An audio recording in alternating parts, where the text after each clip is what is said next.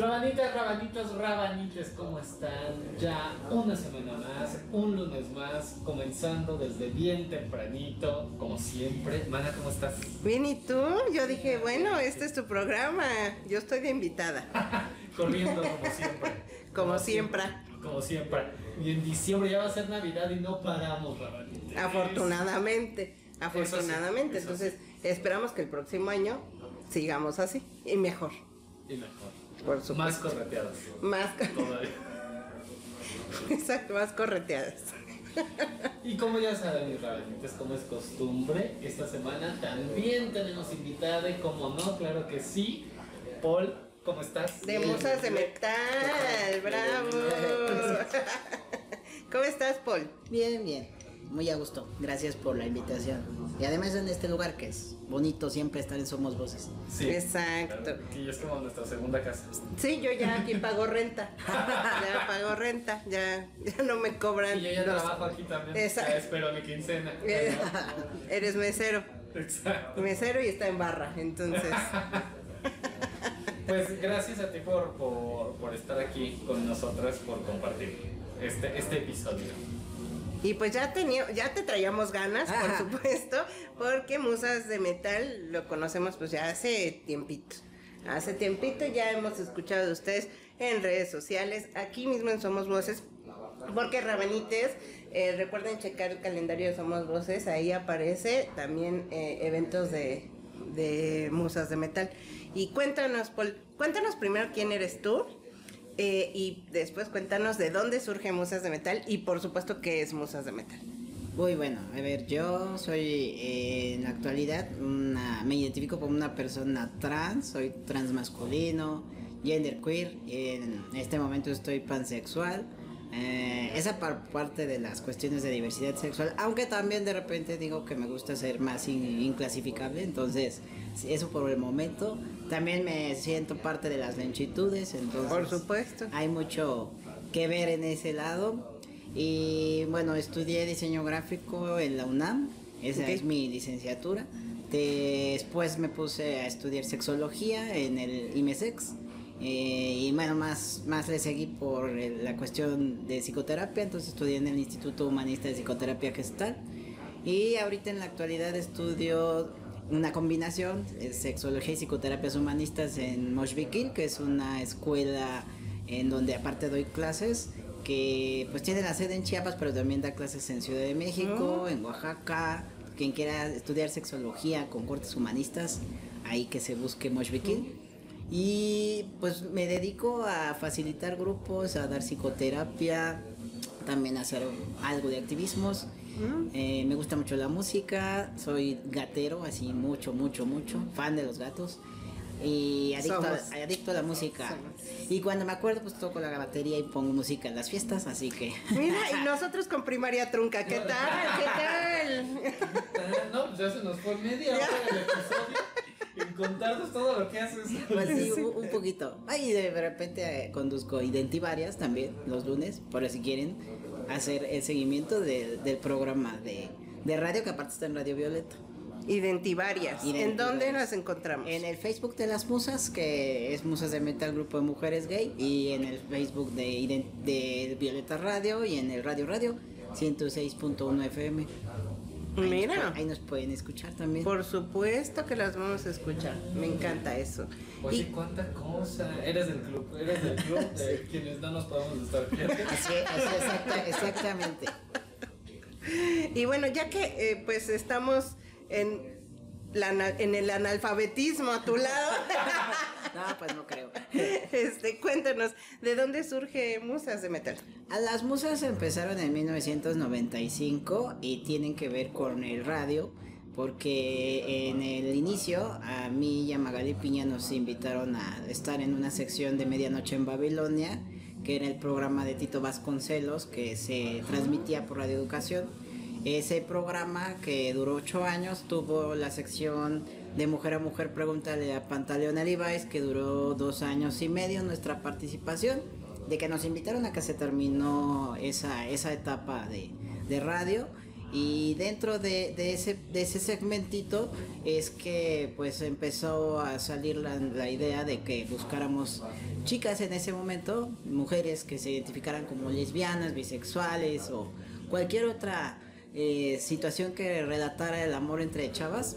Eh, porque además nunca tuvimos una línea así exclusiva de nombrarse de alguna manera, por eso había mujeres gays. Y de ahí sale el convocar a, en inicio a reuniones de, de reuniones que no tenían un formato realmente.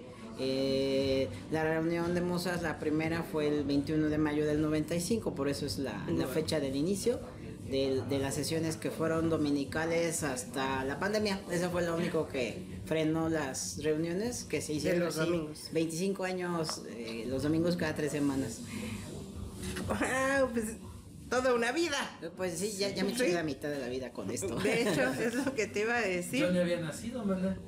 En el 95, sí creo. no, no. No habías nacido en el Seguro bien Social. recorriditas, no te hagas. Bueno, pero niñas sí estábamos. Chiqui- Niñas, cachorritas. cachorritas sí estábamos. Chiquillas. Ah, Chiquillas, exactamente. Y ahora, por ejemplo, ¿tienen alguna sede o todo es virtual? Eh, Ah. ¿Qué hacen ahora? Pues mira, el- el- la atención principal es para mujeres lesbianas, mujeres bisexuales, personas trans, personas no binarias y familiares de personas trans. Ese es ahora el sector más atendido, es un grupo incluyente, entonces cualquiera se puede acercar. Eh, los servicios van enfocados a las- los servicios psicoterapéuticos, grupos de pares, también damos capacitaciones, hacemos investigación, o sea, se hacen muchas cosas, sobre todo de atención comunitaria, aunque en mucho de- del 2020 pues se giró a la virtualidad así como Claro. densa- Claro. densamente. Pero bueno, ya en la actualidad tratamos otra vez de regresar a los espacios en vivo. Aunque está costando trabajo, creo que la gente ya se quiere quedar ¿En en, su casa? casa, no sé. Sí. Es un poco difícil, pero, pero la, la, la acción, las ac- actividades de musas están en esta intención de que la gente se conozca, a, primero a sí misma, trabajar la autoaceptación. Si alguien quiere salir de los diversos closets, pues también. Y formar redes de apoyo, ese sería como parte de los componentes, dar información todo sobre sexualidad, pero también sobre derechos humanos. Qué interesante. Ahorita tocaste un, un, un punto bien importante y creo que muchos de nosotros no eh, sabemos qué son los grupos de, par- de pares. De pares. Es que de- el hielo. Eh, así como decir. de- ¿Qué son los grupos de pares? Es una terminología más reciente porque Sí. antes tenían otra manera de nombrarse y, y en algún momento estuvieron en grupos de autoayuda, pero la verdad es que los de musas no entraban en eso. Y además la mayoría de la gente conoce los grupos inicialmente de alcohólicos anónimos, pero ese tipo de formato pues no es el que trabajamos, que todos son válidos, ¿eh? Todas las propuestas sirven. En este caso sí hay un componente de psicoterapia porque yo lo guío en ese, en ese sentido. El que sean de pares tiene que ver con que las personas tienen una vivencia similar, tienen una experiencia que les, que les hace coincidir, entonces por eso son pares. Y podemos tener grupos de pares de cualquier tema, pero acá los estamos trabajando con temas de orientación sexual y de identidad de género. Ok, perfecto. No, este, es que me quedé pensando justo en la labor que se, se continúa haciendo de estos espacios de autoaceptación, ¿no? ¿Cómo siguen haciendo falta?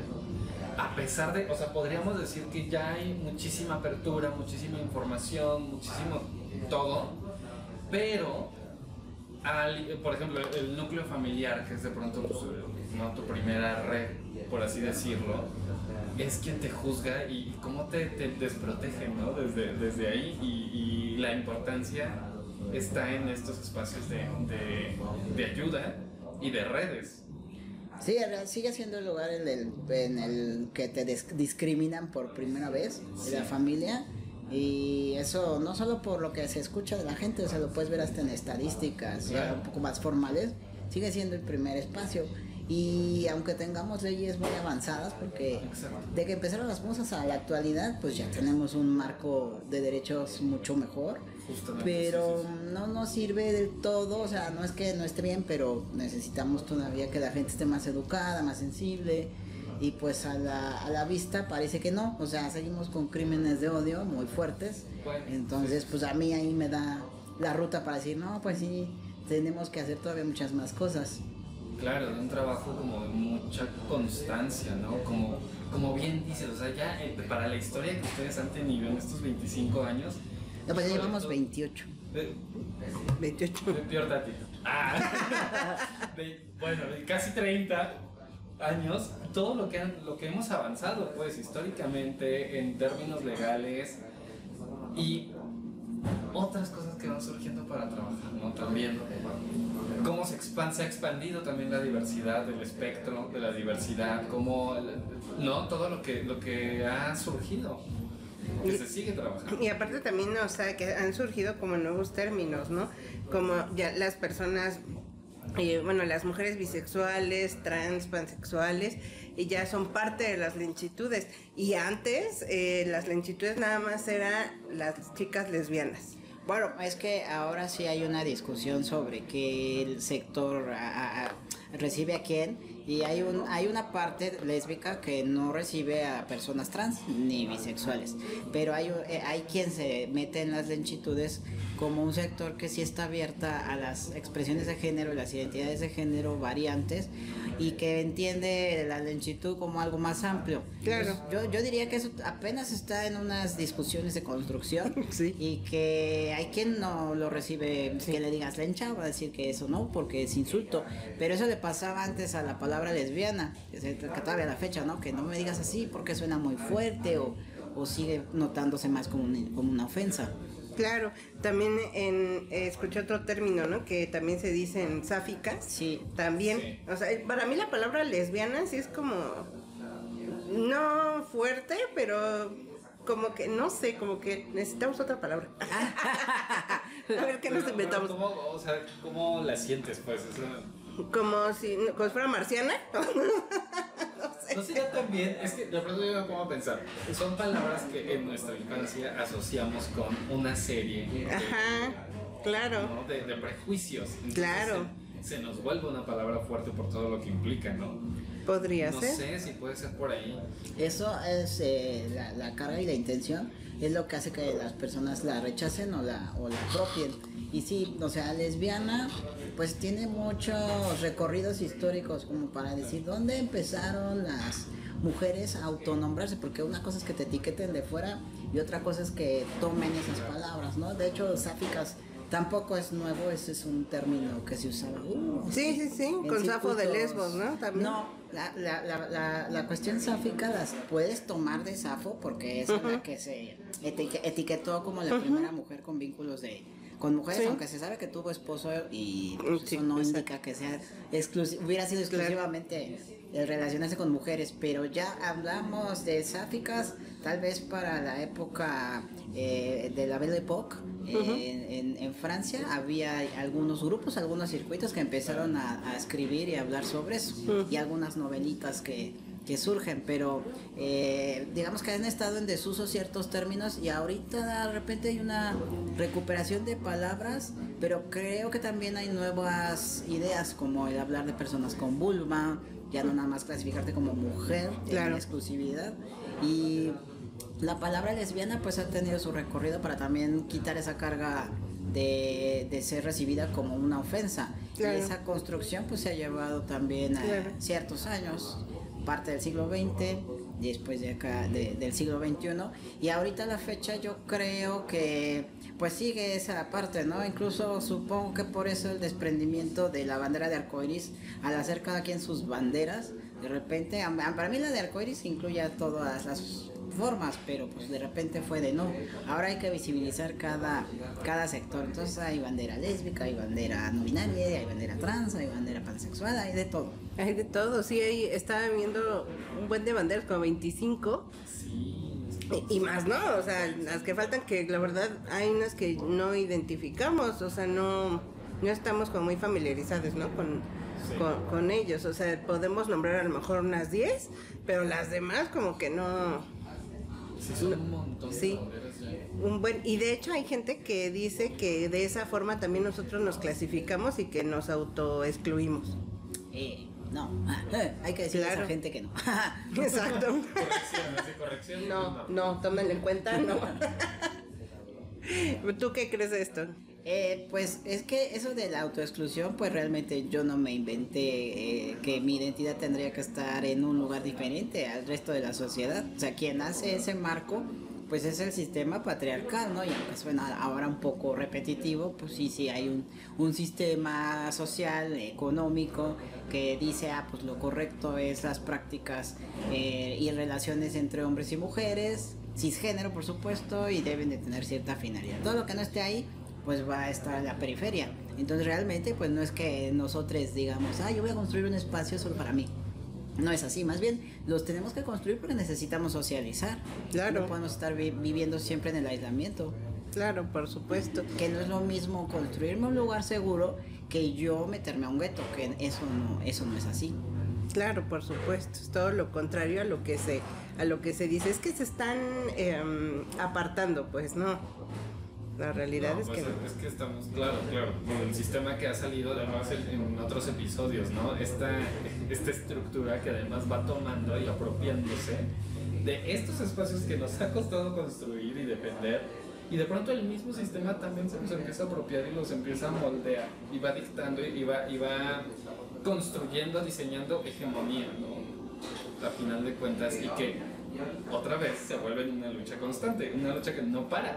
Claro, por supuesto. Oye, Poli, cuéntame. Por ejemplo, si en Musas de Metal llega un chico gay a quererse unir, ¿se puede o es única y exclusivamente para eh, mujeres?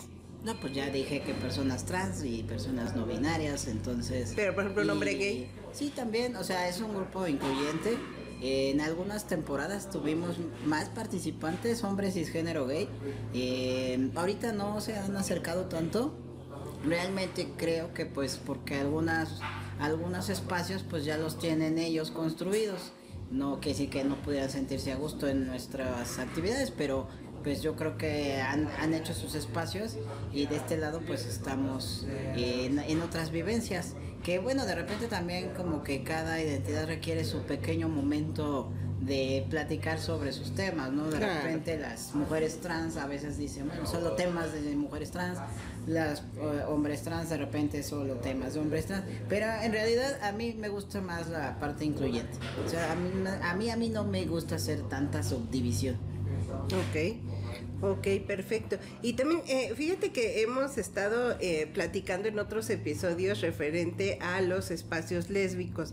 Es muy difícil poder mantener esta e- el nivel de concurrencia de, de- mujeres, porque en dónde estamos, en, en dónde nos metemos, y el hecho de que Musas de Metal ya tenga casi 30 años, eh, con eh, personas recurrentes y me imagino que van y vienen y eh, hay- supongo que hay gente que la sigue desde hace muchísimo tiempo y hay personas que también apenas están entrando con ustedes. Entonces, ¿de qué manera ustedes mantienen como esa recurrencia?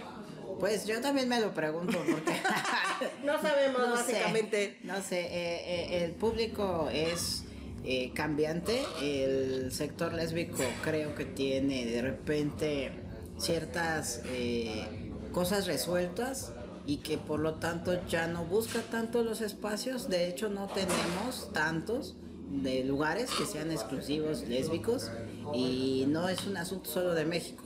O sea, ya he platicado con gente de otros países y me dicen que es difícil que se mantengan los espacios exclusivamente de mujeres lesbianas o bisexuales. Eh, hay varios factores, algunos sí son económicos y, y otros tienen que ver con que mucha de la población cree que no tiene por qué pagar por servicios y cuando alguien ofrece un servicio como empresaria, eh, de repente es medio, y sobre todo en los 90s y 2000 era muy mal visto eso, ¿no? Había muchas frases de tú quieres aprovechar de las carencias, ¿no? De la población, pero pues no es eso, o sea, sino que un servicio pues requiere, requiere financiamiento, como, como aquí, ¿no? O sea, si, si aquí no fuera un negocio, pues ¿cómo se sostiene? Entonces la población de repente no es muy consciente que sí que tiene que aportar para el sostenimiento de sus de sus grupos, de sus lugares. Entonces eso cuesta trabajo. Y por otro lado, yo creo que hay, yo creo que hay un sector que dice, mira, con que yo me pueda casar, tenga prestaciones, ya lo demás, ya no no tengo mayor necesidad. No hay tantos este problemas eh, a la vista, ¿no? Pero en realidad eh, creo que falta un poco de conciencia. Cuando hemos hecho agenda para estos temas, por ejemplo, como las musas pertenecen y son eh, fundadoras del ESLAC, que el ESLAC es una red de Latinoamérica y el Caribe, eh, pues ahí hicimos un primer diagnóstico donde hablábamos de qué necesidades había en Colombia, Ecuador, Bolivia, Perú, México.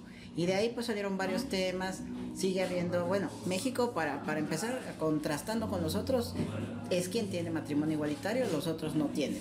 Eh, aquí tenemos registros de dos mamás para familias este, lesbomaternales con algún hijo, sí pueden registrar, aunque no es en todo el país. Eh, todavía puedes tú darle prestaciones a tu pareja, tienes derechos para heredar, eso no lo tienen todos, en todos los lugares. Derecho a la salud sigue siendo muy difícil porque, aunque aparentemente tú puedes decir, ah, pues yo me identifico como mujer, ¿no? Si es el caso, eh, y quiero ir a un servicio de salud, y si es el tema de salud sexual, eh, la mayoría de las personas que te atienden te van a decir, ¿y cuál es su método para no embarazarse, no? Entonces, no hay una preparación para pensar que alguien tiene relaciones de una mujer con otra mujer o de una vulva con otra vulva, ¿no? Eso no, la gente no está pensando en esa manera, entonces no hay atención eficaz, eh, hay mucha gente que no asiste a esos servicios o dice pues yo no lo necesito porque yo no me voy a embarazar, o sea, de plano hay. Entonces hay, hay varios temas que creo que todavía están ahí, que sí se debería profundizar en ellos, pero que haría falta que pues que se tomen más voces para que vengan y lo y este y se tome el lugar de estas peticiones. De repente me parece que las otras letras pues toman sus, sus voces y, y, de repente la L se queda un poquito atrás y la B de mujeres bisexuales pues otro poco. No se diga la, la, la de hombres bisexuales, ¿verdad? Pero e, e, ese será otro punto. Las claro. mujeres bisexuales creo que de repente también quedan nulificadas sí. y no son tan visibles. Bueno, ya las pansexuales, ¿qué tal, no? Entonces... Sí. Va, vamos eh, tomando eso como, como falta de visibilidad, pero sí creo que hay eh, falta de apropiación también de discursos para que se diga, oye, esto necesito, esto quiero, voy a demandarlo, no esperar mucho siempre a que otras personas lo hagan. Claro, claro. ¿Ibas a decir algo? A, a, mí me, sí, me llamó la atención desde el inicio de tu presentación que, que decías, ¿no? Me identifico así, así, así, o, no, o ninguna algo así, que sí. no recuerdo exactamente la palabra sí. que usaste, pero me llamó mucho la atención que lo, que lo mencionaras de esa manera. In, inclasificable. Inclasificable. Inclasificable. Parece trabalenguas. Ya ves, por él sí estudió. ahí se nota, ahí se, ahí se nota. Inclasificable. Ahí está. ¿Por qué? Cuéntame de, pues yo me he dado cuenta a lo largo de los años que las identidades no son cerradas y tampoco son de, de pues no sé como estación, estaciones. ¿no? Y absolutistas, ya llegué aquí, ¿no? ya llegué aquí, ya me quedé. Eh, ¿Qué? que este que pueden ser cambiantes que puede ser cambiante ajá, que no ah bueno yo me di cuenta de eso o sea que el primer discurso que aprendí que es muy funcional para la defensa de derechos es que así naces no así naces y ya, así te vas a quedar. Ajá. Pero de repente es muy limitante cuando me encuentro otras posibilidades de la vida, tanto de expresión de género, de identidad, de vínculos, ¿no? Entonces ya yo modifiqué esa idea y dije, no, pues también se puede cambiar conforme pasa la vida, porque además la sexualidad es así, es sí. cambiante y todas las personas podemos ser cambiantes. Habrá quien diga, no, no, pues yo ahí me quedo y ahí estoy bien, ¿no? Pero en mi caso pienso que la gente puede ser mucho más flexible y que eso está bien, o sea, que es parte de lo que me puede dar salud, tranquilidad y no quedarme como de ya llegué a este punto de esta identidad y ahora se me movió algo y no puedo abrirlo porque hay un cierto sector que ya me dio la bienvenida y que me va a decir, ah, no, eso no se vale, estás traicionando, porque sí he oído mucho sí. eso. Eso sí. De hecho, en algún momento de la vida este, cuando yo eh, era un poco más sociable dentro del ambiente eh, lencho, eh, había eh, mujeres que, bueno, se enorgullecían por haber sido como... Golden. y aparte, o sea, Golden, claro. Y aparte por haber sido como la primera vez con alguna chica buga, ¿no? Okay, o sea, y así se levantaban el cuello y no sé qué. Pero ¿qué pasa cuando es al revés? O sea, eh, eh, las mujeres eh, lesbianas, ¿por qué no pueden tener como un algo, una relación, un gusto, una affair, lo que sea, con un hombre y seguir siendo lenchas? O sea, ahí creo que eh, eran como muy señaladas de eres menos lesbiana, ¿no? O "Ah, ya te volviste bisexual, Claro, o traidora, Ah, ¿no? traidora o ese tipo de... Trai- de- traidora y, y ahí es donde digo, pero si estos no son sindicatos, ni son, ni son, relas- ni son religiones, o sea, Claro, eh, la identidad pues tiene que ver con los significados que tú le pongas. Claro. Y tú puedes tener prácticas sexuales o relaciones sexuales y amorosas con quien sea.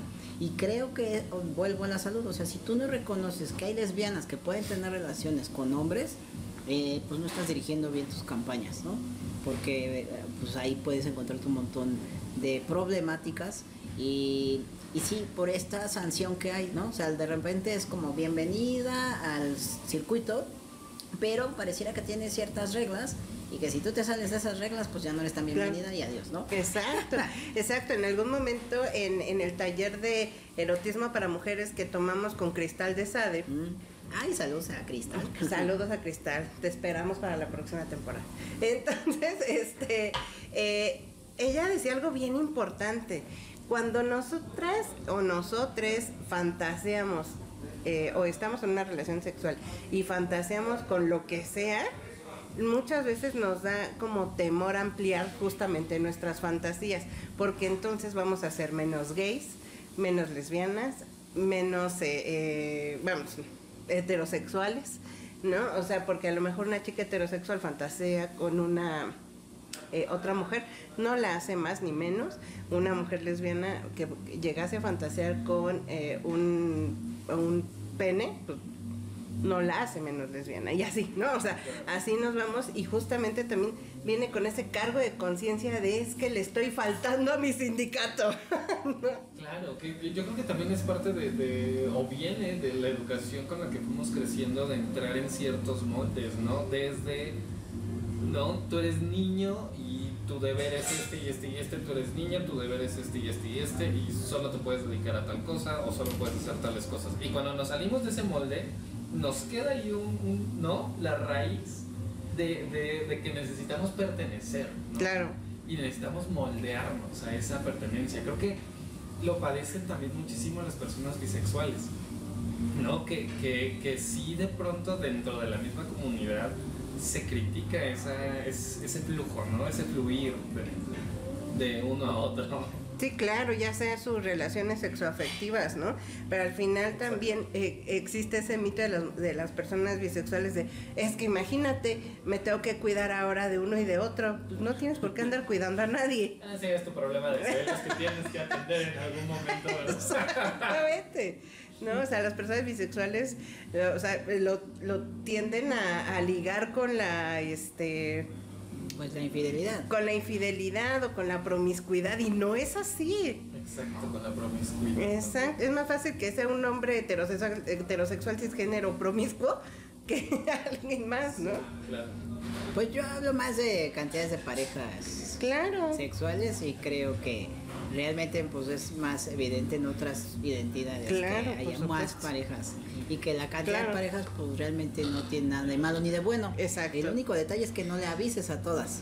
Exacto. Es- ese es el único detalle. O que Exacto. no te protejas. Claro, los acuerdos que se tengan como pareja o como vínculos. Así Sí, la vida íntima al final de cuentas ya es cosa de que viajes de individuales íntimos, pero eso sí, siempre con responsabilidad. Claro, claro, por supuesto. Y cuéntanos, o sea, eh, eh, volviendo a Musas, ¿cada cuándo tienen el, eh, su- las reuniones, los talleres? ¿Cada cuándo los podemos encontrar? Pues los martes tenemos en Zoom, todos los martes. Llevamos así, de igual, de igual desde el 2020. Entonces, el martes es para mujeres lesbianas, bisexuales, trans y no binarias. es a las 8 de la noche. Y eh, pues hay que mandarme a mí un mensajito para que yo les dé la liga de Zoom, liga, porque la liga se cambia cada sesión. Y invitamos distintas personas. A veces el tema, pues o- lo, lo doy yo, pero también invitamos más compañeras para que den las pláticas. Dura dos horas y media. La ventaja que tiene el Zoom y que eso sí me parece que perduró después de, de usarlo demasiado es que hay gente que no es de Ciudad de México y que puede tomar el taller. Sí, y es una eso, gran muy, ventaja. eso es muy bueno. El miércoles tenemos el grupo que es trans acompañamiento, que es para eh, familiares y parejas de personas trans y no binarias, a las 7 de la noche por Zoom. Y los jueves tenemos el taller Transcribiendo Vidas, que es para personas trans y no binarias, de 16 años en adelante. Las personas que son menores de edad, pues necesito el permiso de la mamá o papá. Esa, esa es eh, una cosa con la gente menor de edad. Pero en Claro. general los, los, talle- los talleres están funcionando cada semana y pues son de entrada libre. Ok, perfecto, muy bien. Y cuéntanos en dónde los encontramos, en qué redes.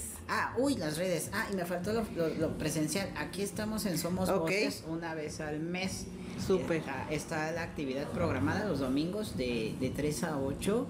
Ya el calendario que, que está hecho para el otro año ya lo tiene incluso Somos Voces. Súper. En, en febrero empezamos. Pero antes de terminar el año vamos a tener una fiesta aquí de cierre de actividades el 16 de diciembre. Ok. Es una cena, baile, karaoke, pachanga, lo que quieran, este, de echar relajo aquí. Ya no vamos a hacer taller ni nada. es- y vamos a estar de las 8 de la noche a las 2 de la mañana. O que nos digan Ay, ya, nos vamos. fuera de Aquí nos vemos. Sí, vamos a estar. Y el, el chiste de este evento, además de vernos en vivo y presencial, pues también es que nos apoyen un poco con el- la compra del boleto, que ya incluye la cena. Ahorita la preventa está en 350 pesos. La Súper. cena es de aquí de Somos Voces, entonces todo muy bonito. Eh, así estuvimos en el año pasado. Entonces va a haber aquí DJ para poner la música y ya cuando estemos en la onda con sueño, pues ponemos las de José José, las de las de Lupita, D'Alessio. Los de dolor. Exacto. ¿Y en dónde podemos comprar los boletos? Ah, me tienen que mandar mensaje a mí, todo es a mi, a mi WhatsApp. Es Súper. al 55 10 22 7756.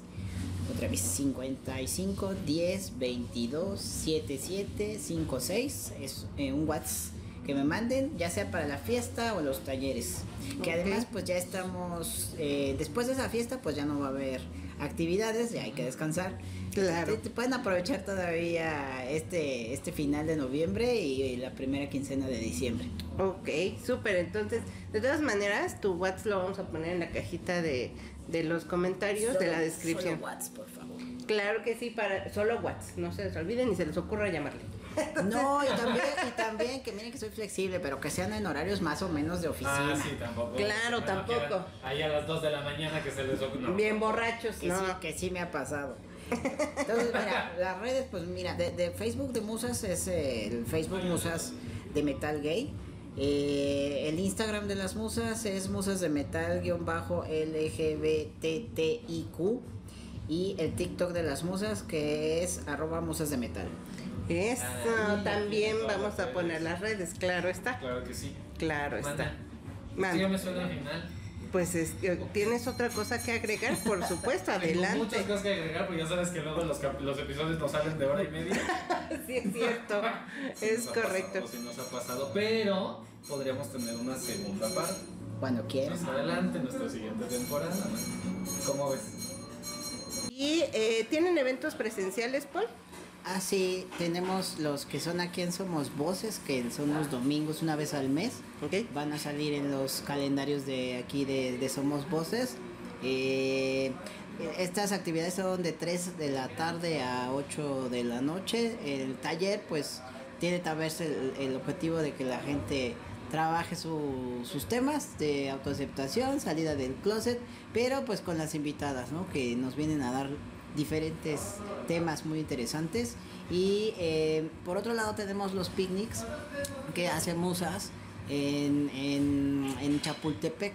Los picnics eh, empecé yo con la red de familias trans a organizar con otras personas eh, estas actividades y bueno en la actualidad las hago yo con la clínica Condesa también es entre Ok. las musas y Me Amo Te Amo Trans que son los grupos de pares de la clínica Condesa Eh, la actividad pues tiene otra vez las mismas finalidades pero al hacerlo en Chapultepec pues tenemos otro otro ambiente Claro. y son grupos de pares que también pues van a tener su espacio de reflexión, pero también lo combinamos con juegos, con actividades que pues son para que la gente se mueva un poquito más. Hay mucha ardilla, así que pueden tomarlo como quieran, pero hay muchas, hay muchas ardillas por ahí. Y eh, en esta parte, mm, la- las mamás, papás eh, o demás familiares también asisten y hay esta, esta parte de la convivencia. Hay chiques, hay personas trans adultas, pueden llegar las parejas, quien guste participar o de cualquier identidad, porque pues, también si es LGB se vale que, que participe. Lo que hay que hacer es eh, llevar su propia comida o para compartir también, no llevar desechables, un poco también así Qué bueno, claro. crear la conciencia de no hacer tanta basura. Eh, el, el espacio está muy cerca de la entrada del metro Chapultepec, Ok. como si fueran al castillo, pero no se vayan al castillo, es del otro lado. y lo malo es que el metro va a estar cerrado este de aquí a no sé cuándo. Pero bueno, es por, es Pero por hay ahí. maneras, Hay- hay maneras de entrar. Y el horario es de las 11 de la mañana a las 4 de la tarde. Oh, Ah, en el espacio, pues igual estamos una vez al mes. Eh, son los sábados la- las actividades de los picnics y pues salen publicadas del mismo modo en el Facebook de Claro. Musas para quien quiera participar. Y para cierre del año tenemos, aparte de la fiesta de las musas, una posada en la Clínica Condesa que está dirigida igual a población trans y sus familiares. Vamos a estar de las 12 del día a las a las ah, 7 de la noche Ok. va a haber eh, concurso de piñatas, va a haber Oh. mucha piñata, este, no solo las del concurso, sino que ya va a haber ahí, este, si quieren donar dulces está muy bien. Y la idea es tener un espacio como en cualquier lugar, Claro. pero seguro para las personas trans. ok. Si quiera participar, pues puede ir ese día, puede llevar lo que quiera, también para contribuir para la comida, la cena, de las 12 de la- del día a las 7 de la noche. A las 7 de la noche Mm. del día siguiente. Del día. ¿Tiene el algún- 16 de diciembre. ¿Tiene algún costo? No, esta? no, Nada. Ese, ese no tiene costo, más lo que quieran llevar para participar. Oye, una, todo se antoja. Sí. Dos, no paran.